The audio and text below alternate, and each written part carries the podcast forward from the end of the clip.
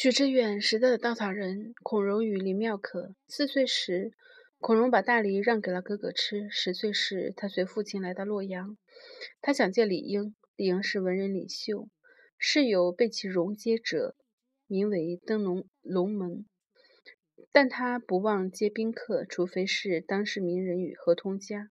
孔融对李府守门者说：“我是李军通友。”通家亲友子弟见到李英后，他当着满堂宾客，对着不解的李英说：“他的先祖孔子与李英的先君老子李冉是师友关系。”没人能确切这些传闻传闻的真实性。孔融却成为中国历史上最负盛名的儿童。他的声名，只是只有骆宾王能勉强作比，或者五岁时写出。白毛浮绿水，红掌拨清波的诗句。不过，诗句不敌道德训诫。融四岁能让梨，弟与长宜先知写进《三字经》，这是一代代儿童的启蒙读物。孔融兴起的过程，也正是独尊儒术的开始。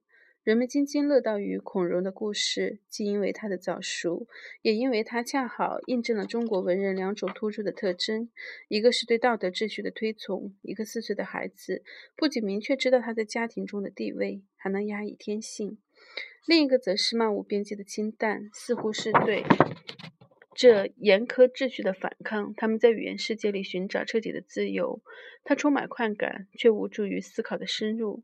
这两点也最终成为中国政治与社会的特征。国家秩序是家庭秩序的放大，在家庭里，你尊重父兄父兄；而在朝廷上，你要服从更高级的官员与天子。孝与忠紧密相连，独立的自我并不存在。它只有在人际网络和道德规范中才有意义。要存天理，灭人欲，而历代人物的才智也很少用在对世界与人生的真正探索上。除去道德姿态感，他们沉溺于语言游戏。他们说自己有澄清天下之志之志，却经常不过平任袖手谈心性，临危一死报君王。一个儿童的在十岁之前，社会价值观已经内化，完成了人生的全部的旅程，他值得憧憬。还是另一幕的荒诞剧，我们经常会感叹：中国人为什么如此世故，却又如此的幼稚？为什么满纸的仁义道德，一肚子的男娼女？男盗女娼，为什么在侵略者面前，我们总是变成人生自古谁无死的悲壮英雄？为什么如此繁华的文明，却最终无法孕育出现代科学技术？没有一个国家的儿童像中国儿童一样，这么早就进入社会规范，被告知秩序与服从的重要性。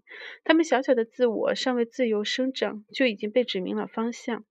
他们也没有机会去探索自己的可能性。一套极尽的价值观如此的强大，成为读书人才是最好的出路。知识本身却没有独立的价值，它只因通向权力才有意义，要么是现实的政治权利，要么是抽象的道德权利。观察日月星辰，发现流水的秘密，钻研一种新的耕作方法，他们只是旁门左道。读书人要报效君王，要纵论天下，要建立政治与道德秩序。个人的好奇心从不被鼓鼓励。二十世纪的中国充满了动荡，家庭瓦解了，现代国家权力则无孔不入。孔融要知道家庭内的长育、长幼。秩序，而新中国的儿童则要知道阶级观念和国家概观念。儿童从儒家伦理中解放出来，却仍不是儿童，他是少年先锋队，是红小兵。没人再读《三字经》了，但是毛主席语录出现在课堂上、家庭里、街道旁。他们不再是张家与李家的儿子，而是社会主义的接班人。孔融与骆宾王被淡忘了。大小兵张嘎、草原小姐妹出现了，他们的童年里充满民族情感、阶级仇恨和对党的热爱，准备长大后成为社会主义的一砖一瓦。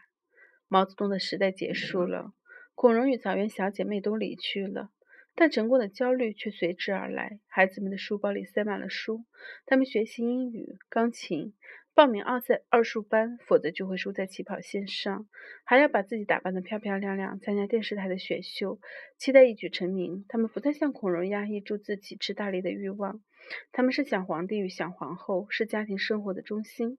但正因为他们是中心，他们太重要了，所以他们仍不能自由的成长，去发现自己。他们要沿着公认的成功的道路前进。在这个时代，我们的党与政府是成功的标志，他们是世界的话题中心，和国家站在一起，意味着走上金光大道。所以，九岁的林妙可站在鸟巢的舞台中央，她笑容甜美，她假装唱歌，她可爱的向全世界展示了这个辉煌而甜美甜美的谎言。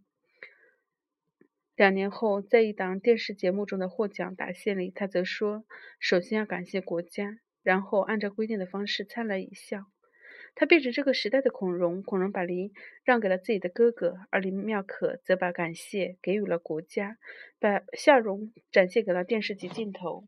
这篇文章写于二零一零年十月。